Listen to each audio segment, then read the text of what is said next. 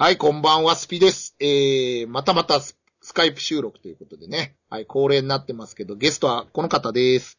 大輔です。はい、どうも大輔さんよろしくお願いします。お願いします。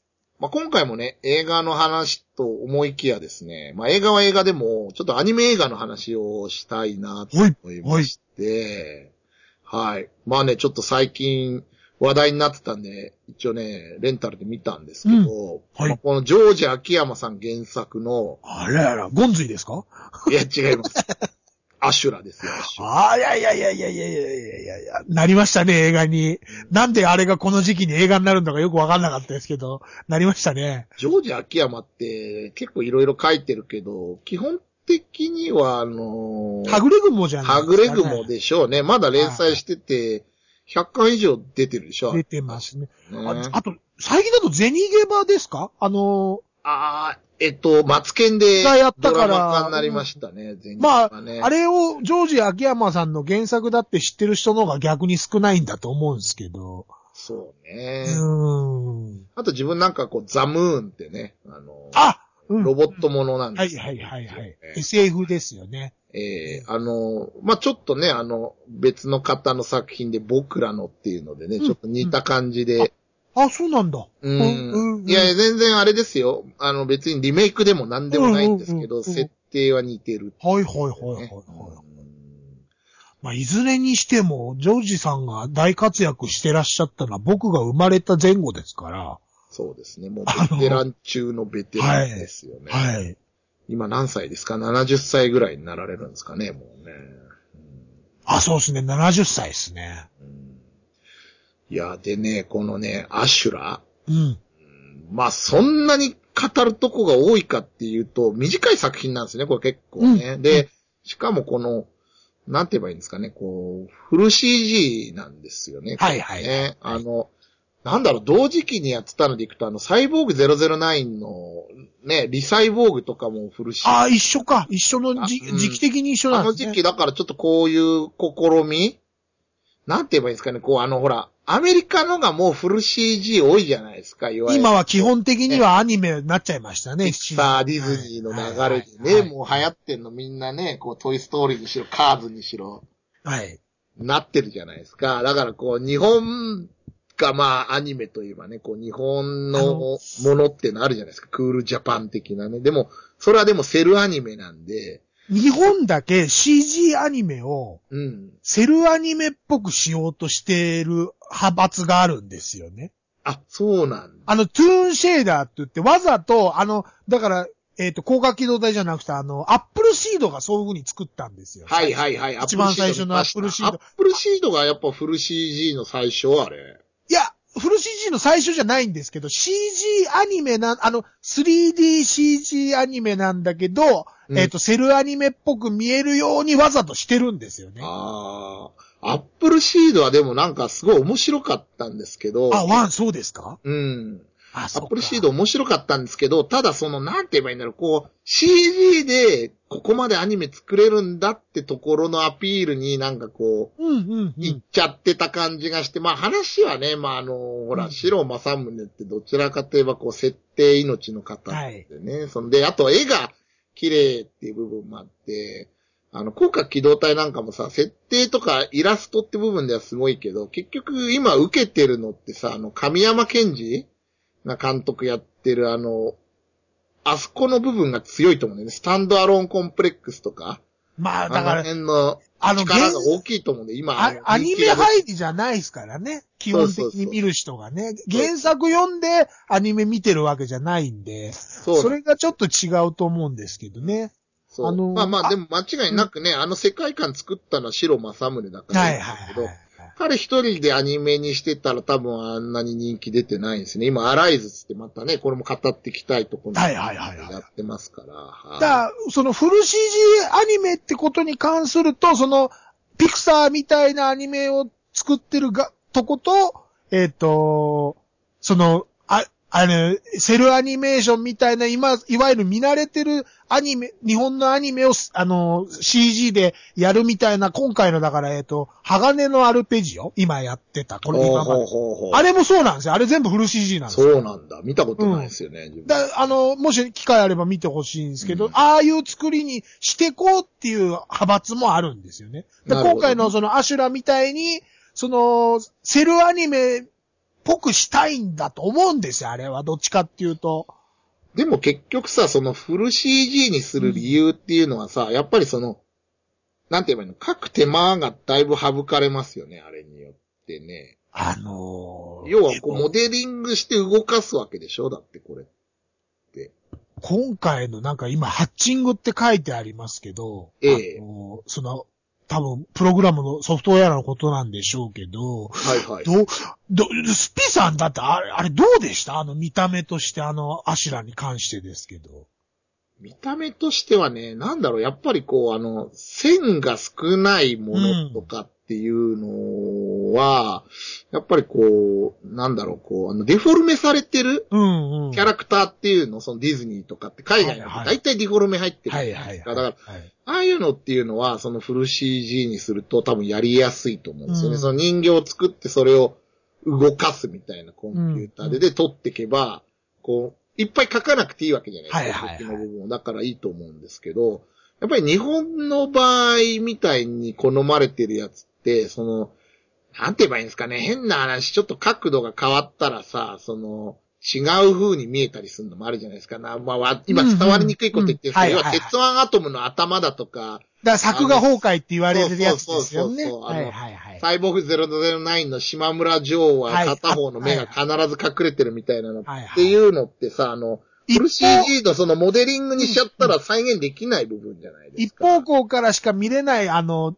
理屈で描いてる絵ってことですよね。それをフル CG にしちゃうと破綻しちゃうってことですもんね。そうそうそう。そう。いうのもあるし、まあ逆にその萌えキャラとかってそういう要素込みで描かれてると思うんうんうん、なんか CG とかにしちゃうとやっぱ厳しい部分とかもあるんだなっていうのは感じたんですけど、ね、そこは難しい、表現として難しいとこかもしれない、ね、そうそうそう、うん、日本独特の表現じゃないですか。はいはいはいはい。うん、あの、なんだ？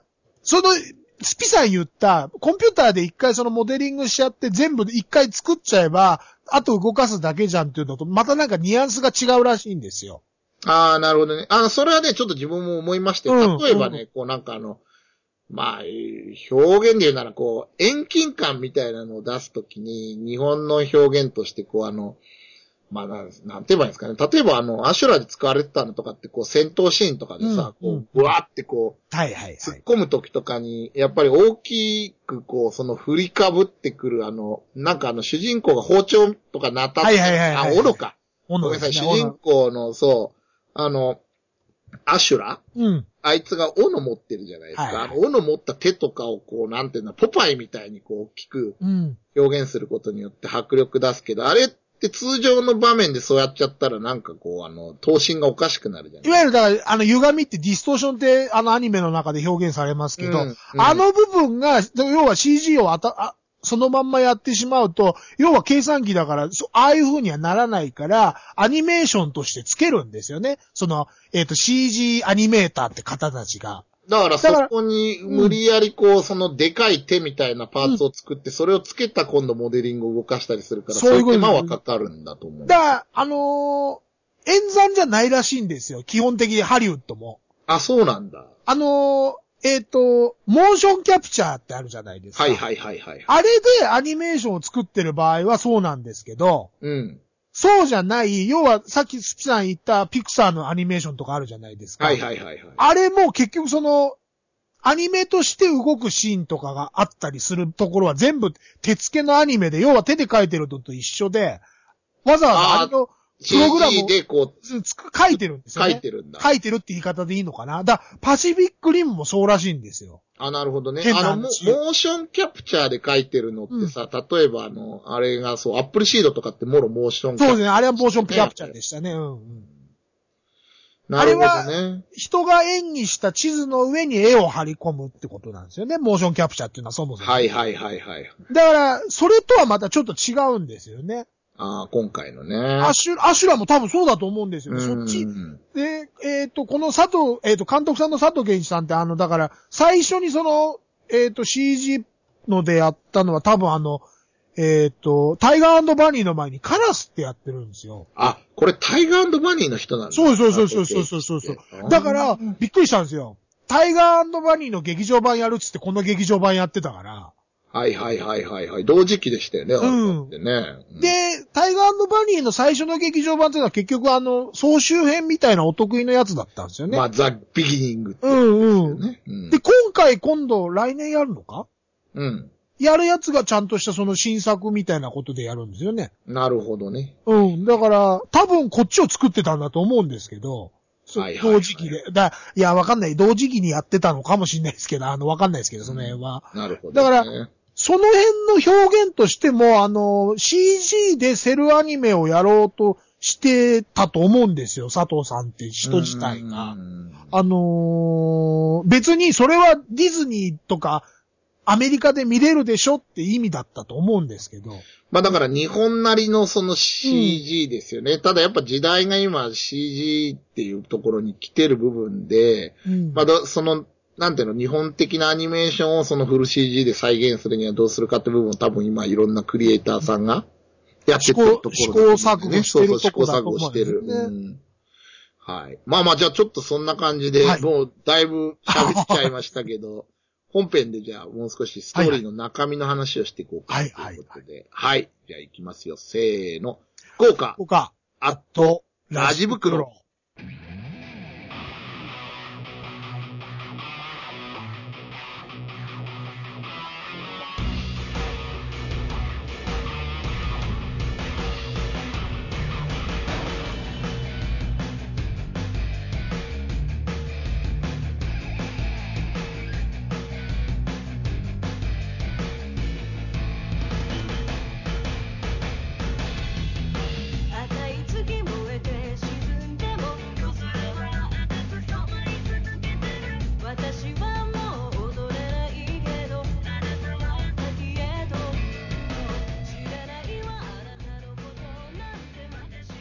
じゃあまず本編ということでね。はい。どっから語っていこうかなと思うんですけど、はい。これ大輔さんどこに注目しました？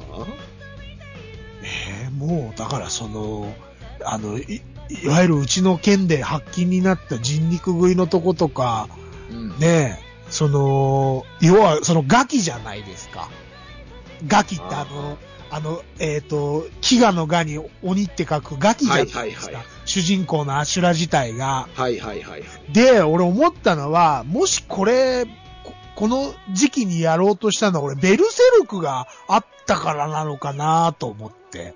いや、これ時期的に言うと完全に、あれでしょ？大震災があったからっていうのがあるでしょうね。そうなのかな？いや、じゃあ、あの、すこのアニメとしてこれを持ってきたってことは、うん。大震災なんですかね戦争と、あの、戦場のあの、飢餓状態と、大震災のああいう壊滅状態をかけてるんですかね俺、この、アシュラってキャラクター自体はまさに俺ガッツだと思ってたんですよ。はいはいはいはいはい。ガッツ、ガッツの出自自体が結局、死体のとこに落っこってた赤ちゃんってことじゃないはいですか、はいはいは。いはいはい。で、まさに俺あれ見たとき、あ、わ、わ、アシュラじゃんとかって思ったんですよね。あ、なるほどね。あれを見たときにう。んだから、まあでもね、そこは似てるかもしんない。これね、うん自分見てて思ったのが、要はこう、ちょっと手塚治虫の作品的な感じじゃないですか。だから、なんだろう、こう、すごい火の鳥とかに近い部分って感じてて、その、うんえっ、と、因果ですよね。因果だし、あともう一つ言うと前のあの、じゃあ人間性善説なのか性悪説うなのかん。見たときに、その、これで言うと、いわゆる性悪説で書かれてるわけ。はいはいだって前あの、映画でもクロニクルのはい話はいはいはい。ああ。大輔さん、こう、師匠に導かれてみたいなとこあったけど、うんこれなんかまさにそうで、やっぱり親っていうもんが全くいない状態で、うん一人で生きてくるって時に教育も何も受けてない時代でね、ましてや、こう、モラルも何もないものが、こう、あの、お、お師匠さんにあって、うん。こう、なんて言えばいいんだろうな。こう、それによって少しずつ人間性に、こう、あとそれと、なんだ、若さっていう女の子ですかね。はいはいあれにこう、触れて、少しずつ人間性を持って、身に、身につけていくってそうそう、身につけていくって話で、だからこそ一番最初ってこう、その何、こう、飢饉ですよね、これって。はいはいはいはいみんなが死んでしまうような、ね、追い込まれた状況で、でもそれでもこう人間として生きなくちゃいけないんだっていう部分を最後まで描いてるわけじゃないうんこれって。だから、なんだろう、そういう意味ではすごいなんか手塚治虫的なね、部分は感じたんですまあ、けど。ドロロとか、ドロロじゃねえな、ドロロもそうだけど、まあ、に、に、ありますよね。あの、火の、火の、火の鳥につ、の、あの、なんだ、えっ、と、方変とかが。応援とかまさにそう、うん青とそうですねダブるんですよね。で、あと、だから、羅生門とかが変な話そうじゃないですか。らこれじゃないですか、はい話と。はい芥川龍之介の羅生門とかがそうだし。だから、あのーまあ、い因果応報じゃない。だ、まあ、そ、そっか、クロニクルの話したのとまた逆ですよね、これはね。どんどん凶暴性が、うん。を持ちつつも、人間性に目覚めていくみたいな話だと思うんだよね。そうそうそうそう。だからね、なん、なんだろう、これ、あれなんでしょう、原作もなんか結局打ち切られちゃってるから、うあれちゃんと終わってないんですよね、作者が書きたいところまでね。多分こえ、う、でも、刊行されて、完結編まで出てるみたいですけどね。過失修正で。なんかそんなみたいな書いてありますけど、あの、ジャンプでは、え、ジャンプ？ジャンプ、しょマガジンか最初。うん最初マガジンでやってて、ジャンプに読み切りかなんかで行って、あ、ジャンプで完結編か。だからなんか打ち切られてんじゃないかなって。それいや、ちょっとわかんないですよ。自分全然読んだことないんですよ、うん原作の方は。うんだからなんかそういうイメージすごい持ってたんですけど。あの、なんか、いいように終わらしたみたいな終わり方だったとは思ったんですよね。俺読んだ時に。あえ、こんなこんな終わり方すんだこれとかって思ったのは確かなんですよね。これ読んじゃいけない漫画なんだよって、やっぱね、あったんですよ。俺なんかちっちゃい頃。持ってる人から。これでもさ、読んじゃいけない漫画の理由が結構、あの、知ってしまえばすごいまあ陳岸母人なんですけどよね。いや、岸母人なんですけど、うん。あ、の、親、子供食べちゃうってあれなんですけど、うん、あのーだから、の、うーん、人肉食いってとこだけで、叩かれてるけど、うんそのやっぱ生産な部分も含めて、そこから立ち直る話だから、最初にちょっとえぐいとこう書かざるを得ない部分もあるんですね、このテーマ的にはね。そのこう、けだものになったものが、こう、なんだろう、宗教とか、その、優しさみたいなので人間にこうなるっていうね。うんうん。うんだから、狼少年の頃だったと思うんですよ、これ。多分。発想のモチーフって、それも入ってるとはい。はいはい。ありましたよね、実際。んはいはいはい狼少年って嘘つく狼少年じゃないですからね、皆さんねええ。あの、狼少年って、本当に狼に育てられた子供っていうのがいたんですよね。現実にいた。はいはいで、そういうの子たちは四つん這いで歩いたり、はい甘肉食ったりしてたはいっていう、ね。で、結局人間に戻れなかったっていうお戻話が。せなかったんだけどうね。ん。ねうんあったんですけど、まあそういうのも入ってて、えるだろうし、実際はやっぱり人間に触れ合うことでどんどんどんどん人間っていう、あの、感情か、感情っていうのがめ、どんどんどんどん芽生えてく、男の子の話なんですけど、これはね。短いけどね、これすごい好きなんですよねう、んこういうのね。最後だから、こう、若さが死んじゃううん。さ、うんすごい悲しいんですはいけど、はいはい。なんて言うんだろう、そこって、こう、いろんなのがあるわけじゃないですか。こう、あの、たとえ死んででも人間は食わないっていう、人うんだって私は人間だからっていうのがあるのが一つと、あれはでも本当は人間じゃなくて馬の肉なんですけど、うんうんうんその、アシュラの今までのこう、生き様みたいな部分から、それは、なんていうの、信用してもらえないっていう悲しさなんですよね。で、彼はそれを、アシュラ本人は分かっちゃって、こう、まあ、なんて言うんだろう、一つね、またこう、成長するみたいなとこあるんでしょうけど。で、あの子が死ぬことによって、人の死の唐突さっていうのも学ぶんですよね、あそこでね。そう。大好きな人が死ぬってことはこういうことだよっていうことも学ぶんですよね。だから、この、なんだろう、あそこでもう話的には終わっってるんですけど、うんうん最後まあ一応なんかちょっとこう村人と戦って、なんかうん最後、自党、自党ですか、荘園ですよね、あうんうんの時代ってね。鎌倉ぐらいなのかな？平安かな？平安で話がね。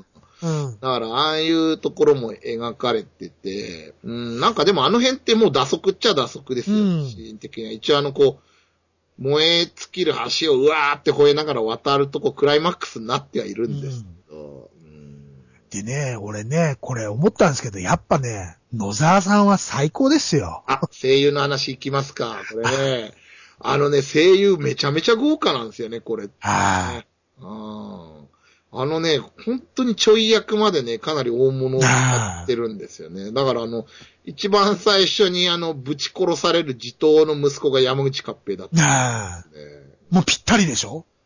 いや、まあそうなんだけど、ほんと腐れチンピラ腐れチンピラ役ですよ。これだからね、それだけこう、共鳴してこの作品に参加してる声優さんが多いってことでね、すごいねう、ん。なんだろう、あの、あの、すごい意義がある作品だと思うね。野沢雅子とかね、こう、林原めぐみとか、いや、源田鉄章とか、があ揃った。の、の野沢雅子さんってやっぱりもう今、もう変な話、世界的にドラゴンボールの悟空じゃないですか。そう。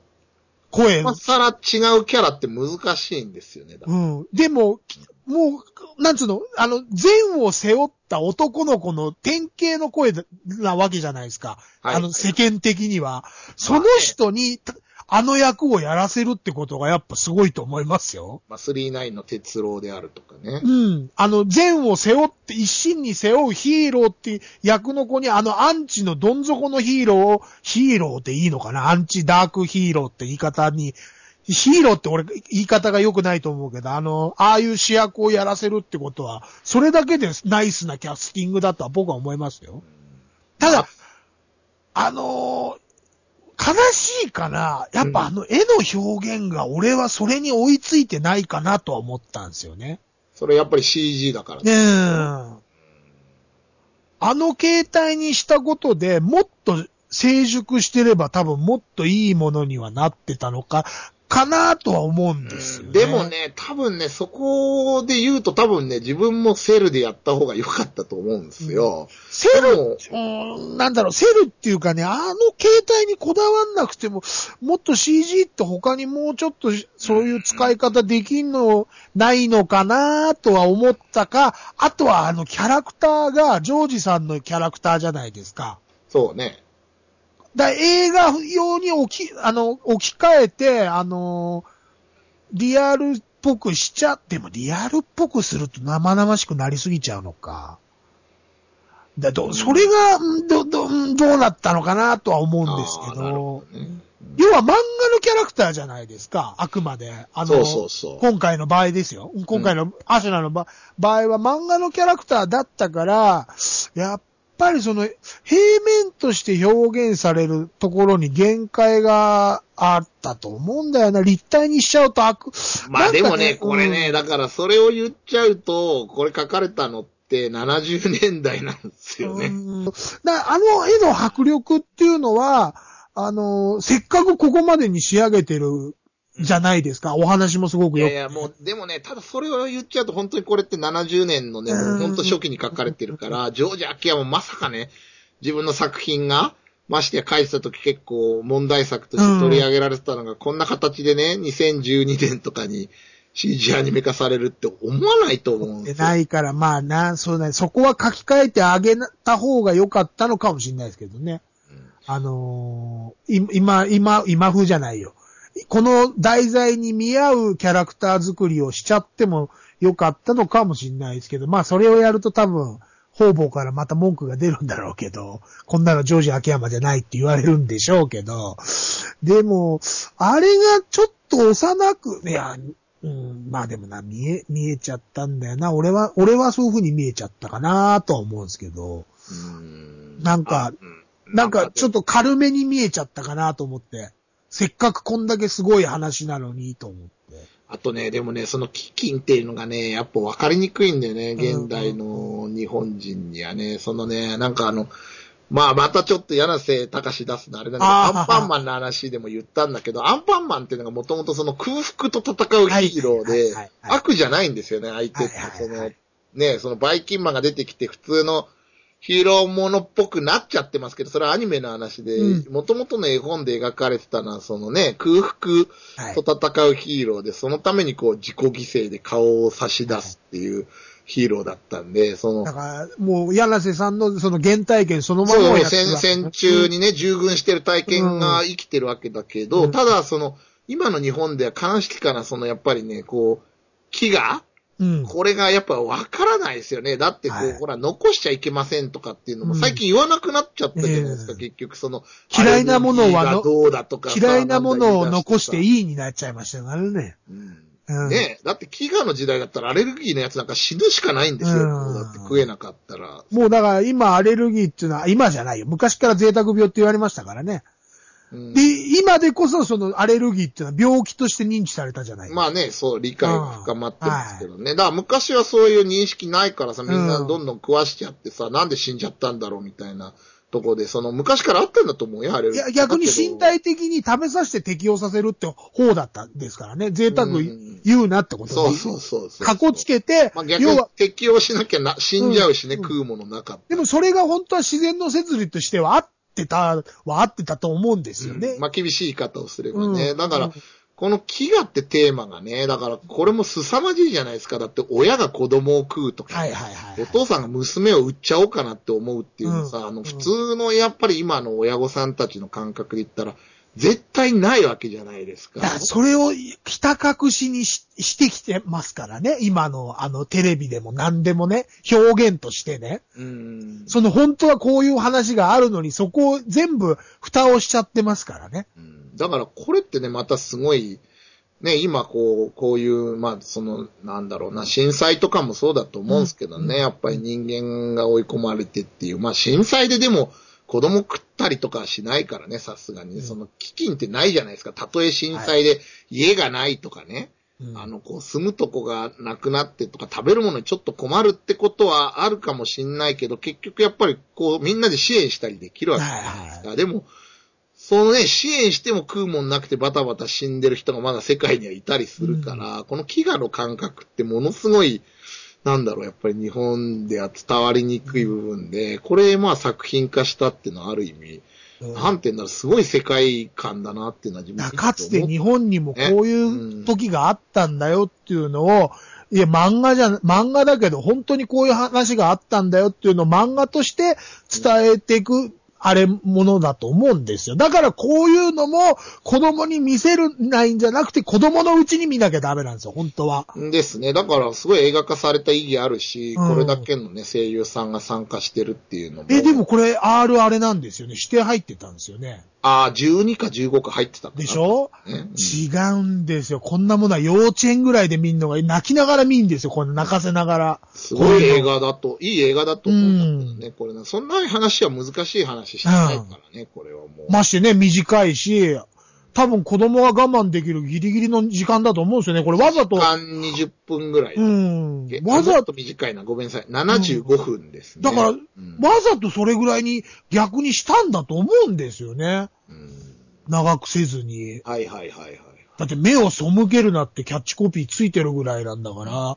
そう。まあだからそれはこうね、その時にやっぱりこう、ほら、そういうものを、ね、うん親が子供を食うなんていうのを、なんか、ね、表現しちゃいけませんみたいなんで叩いた、やっぱり世間に対してね、こう、そうじゃないでしょって、こう、うん。事実から目を背けるなって、それを見てうん、俺ら一人一人がどう考えるかで、これ見てじゃあ子供食う親が今のこう、日本にいるのって話で言ったらうん、さっきの飢饉がないとかさ、もう飢饉とか飢餓ってものが、まあもう、なんて言えばいいんだろう、こう存在しなくなってる、こう、な、な、なんだろうね、あの、ほら、野口秀夫がなんだっけ、あの、あ野口秀夫がなんだっけ、あの、こう、お黄熱病青熱病、うん、うん。あれがもう今の世の中でないのと一緒だけど、あれでバタバタ死んでたわけだから、うん。今は存在しないけどね、日本にはだよ。日本には存在しないけど、かつてあったって事実をね、うん。こうやるのにが何がいけないのかと思うんでね、それを別に茶化してないじゃないですか。うん。ですごい真面目に作ってますね、真面目にじゃああなたならどうするっていうね。で、そのこう、若さの生き様を見てアシュラがこう、仏門に入ってくるう。ん話なわけですから、これ。うんいや、でもね、赤ちゃんの時の声、コオロギさとみがやってんで、これやっぱり赤ちゃんの声やらしたらこの人なんでしょうね。やっぱりあの、もうねクレヨンしんちゃあんのってそういうイメージつきましたよ。よ、幼女の声をやらせたらピカイチですね。コオロギさんもう、え、50オーバーじゃないですか？下手したら。お子さんもいらっしゃると思うんですけど。いやー、ね変わらないですよ、この人も。ね、野原ひまわりのイメージ強いですけどね、あの、こう、うわー、51か。うん。なんていうか、あれすごいんですよね。あの、泣き声で表現すうるん。のがね、なんかやっぱりその、ほら、喋れないキャラなわけじゃないあの、しんちゃん、はいはい妹。妹は喋れないキャラなんだけど、その、それがこう、あの、ふやーふやーっていう泣き方だけで何を言ってるかがわかるっていう演技力っていうのはやっぱすごいんですよね。だから、コオロギさんもアニメだけじゃないですからね。基本的に外語の吹き替えの子供の声も、今はそれこそ、クレヨンしんちゃんこと矢島さんになっちゃいましたけど、うん男の子の声とか、はいはいよく、昔はコオロギさんだったんですよ。外語の吹き替えの赤ちゃんだったり、ちっちゃい男の子の声っていうのは。だから、はいあの、あれだけであれを表現できるっていうのはやっぱりすごいことですよ。いや、あとね、やっぱね、北王子金也はね、すごいよね。なんかあの、声優じゃないのに、やっぱりすごいと思うわ。いや、本当に。金谷さんはね、大昔にやってるでございますよ、声優を。あ、そうなの？えーえーと、1980X っていう、第三次世界大戦が起こったらっていう映画をアニメでやってるんですよ。あ、そうなんだ。主役を。まあ、なんか最近だとあの、ソフトバンクに出てくるお父さんですけ犬どねの声優ってイメージしかおない。父さんですけど、うんあのね、やってるんですよ、北尾路金也さん、そういうのをねアニメの主役を一応やってるでございうまい、ますよ。うまいなと思ってる。はい、ね、だってこれもうだあの、お尚ぐらいじゃないですか。まともなセリフがいっぱい出てくるキャラ。あのー昔の俳優さんってやっぱ、その、アテレコがうまいのは、やっぱあの、映画自体がアフレコが多かったからだと思なるほどね。はいはい。はいはいはい。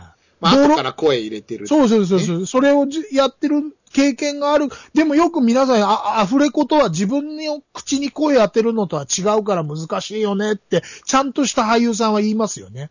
やっぱアニメの声優さんはすごいっていう、いう風に言うのは、やっぱあのアニメの口の動きに対して当てるのと自分の顔の口の動きに合わせるのは全然別物だっていう風に。なるほどうね。ん。それがひどいのは今やってるゴーライガンっていうのはまさにひどいですね。あ、そう。見てないからわかんない。びっくりしちゃいますよ。え、あの、アフレコの下手さに。あ、アフレコの下手さにびっくりするの。はいな、それは。うんあのー、だ、俺、ちょっとこれ話変わっちゃうんですけど、特撮ものって、未だにアフレコなんですかね？アフレコでしょ、あれ。全部。あのだってあの、ほら、着ぐるみの仮面ライダーとか喋ってるじゃん。あの、それはき着てる時じゃないですか。うん。あの、仮面ライダー、素の演技の時もアフレコですか？あれ。素の演技の時は違うんじゃないかな。いやゴーライガン、そ、素の演技のとこもアフレコなんですよね。ああ、そうなんだ。だから、断密が出てるんですよ。うん。ひどいんですよ、これがまた。まあ断密ってだって役者でもないからね、そもそもね。その、は女優さんでさえないでしょ。だからその下手くそになんでわざわざアフレコやらせんのとかって思うぐらいひどい。ああ、なるほどね。だから、ちょっとちょっと見て、その部分見ると面白い、え、あのあれですよ。なるほどね。はいはいはい。はいはいはい。まあ、あとね、こう、林原めぐみもね、自分大好きなんですけど、若さの役が林原めぐみって実は気づかないで最後は。ああ、そうですか。うーん。あ、やっぱ印象が強いのかね。もうもう今みんな林原めぐみっていうダイアナミレイっていうでしょ？なんなんですかね、あれね。ん。なんかだって他あんまやってないでしょ？今やってんのってあの名探偵コナンの灰原愛ぐらいだし、灰原愛もどちらかといえばちょっと綾波霊的なポジションの喋り方してるじゃないえ、今、なんつうんですか、お母さん役みたいな役やんないんですか？林原さんって。やんないね。ああ、そうかやっ。ぱ結婚されてから仕事は減ってるんじゃないですかね。まあ子育てちゃんとやってるって本当にちゃんとしたお母さんだと思いますよ、僕は。うん逆に。だし、もうある程度稼いじゃってる部分もありますよね。だからもう彼女が出てかないといけないキャラクターっっていうのはもう決まってるから、今はほんとコナンとかポケモンぐらいしかやってないと思うんですよね、ああじゃあ、往年の元気な女の子の声のイメージはないんですね。ないでしょうあ。の、マシ、マシン英雄伝渡るでしたっけ？あれとか、あれとか。ひみこみこみこ、ひみこみこ。そうそうそうそうそうそうそうそうそうそう。まあまあまあ。ちょっと林原めぐみの話するとね、それだけで一本余裕で取れちゃうんで、それはまた今度にしましょう。はいはいはいはい。だアシュラはそういった意味で、その声優さんもの演技もすごいし、うんあの話の内容もすごいし、ただ俺一点はやっぱその アニメが、アニメーションがこれじゃなくてもよかったんじゃないのかなとかって思って、それだけでしたね。俺が気になったのはね。はいはいうん。まあでもね、ほんといい作品ですよね。はいなんか、はいうん、なんだろう、こう、萌えアニメばっか見ないでこういうの見なさいって言ったんですよね。うん、言いたいですわ、本当に。まあだから、そう、定期的にこういうのが劇場版になるんだから、さ、その、萌えアニメは萌えアニメでいいから、こういうのもみんなで、ね、そう、損してるんだよね。なんかだからね、こう、アニメでこういう作品出るじゃないですか。はいはいアニメっつうとなんかこう、ほら、萌えアニメ的なのなんじゃないのってさ偏見があってさ、一般のユーザーからは毛嫌いされて、うん萌えアニメしか見ない萌え豚さんたちからもこういうアニメって見られないから、結局不人気っていうねう。ん、だもったいないことしてると思うんですもったいないんですよ。こううんちゃんとこれアニメ見てくださいって、こう、可愛い女の子出てこないのも見てよってう思うんん。ね。うーん。まあ、今もうでもなんかそういう方向行っちゃってるもんね、なんか。もう、もうダメですね。可愛い女の子が出てこないと、とりあえずは見ないっていうスタンスですからね。うん。なんなんですかね、あれはね。うん。もうガンダムとかでさえ女の子うじゃうじゃ出てくる。もう勘弁してほもう、しいんです可愛い女の子とかっこいいお兄ちゃんが出てこないと、成立してないですからね、ガンダムもね。そうそう、そうなの。うん。まあ、ガンダムってもともと軍隊だからあんまり女の人がいるのおかしいんだけどさ、まあ、それはほら、あの、女性差別的なとこもあるからね。で、ましてやほら、こう、体力関係ないじゃない、モビルスーツなんて。うん。だからまあ、女性兵士がいっぱいいてもいいんですけど、まあ、まあ、今はね、もう、あの、実際の軍隊にも女の方いっぱいいらっしゃいますから。います、います。あんまりね、うん体力関係なくなった時にはねうん、当然そうなりますからね。あの、歩兵とかは別にしてですよ。いや、歩兵も多いですね。あ、そうなんだ。あの、い、い、えっ、と、これ、ぶっちゃける話、イスラエルだとわざと女の人入れるんですよ、舞台の中に。え、なんで？そうすると男が頑張るから。士気が上がるから？はい士気高揚のあ、じゃあ、あの、エッチとかそういう意味じゃなくて、この女の子を守ろ守うんとないととして一生懸命頑張ろうとするから。あそれはある意味なんか女性差別な気がする。それはアメリカの軍隊からすると、軍隊の昔の人からすると、そんなのふざけんの、女を助けるためにわざわざ何人人を殺すんだっていうり合理主義になっちゃうから、ちょっと話が変わってきちゃうんですけど、えっ、と、実際問題アメリカも女性だけの部隊を作ろうとして何回も失敗してるんですよね。まあ、G.I. ジェーンって映画があったありましたね。あれも。もありましたね。うん、はいははいい。。まあ、ちょっと余談でしたけど。余談でした。はい。はいはいまあ、ちょっと最後にちょっとじじくさい部分は、ちょっとね、カットしてもいいぐらいなんですけど、まあまあいいやと思って。とりあえずは、まアシュラというね、このね、ジョージ・秋山さんの、はい。どうだろうな、今から考えても40年以上前の作品が復活してますからね。そうですねはいはい。ぜひね、見てほしいですね。こういう作品を今でからでもね、またぜひ書いてほしいなと思います。さらっと、はい、時間的にもさらっと見れるんで、そうなんですよ。うんはい。ぜひぜひ見て、はい。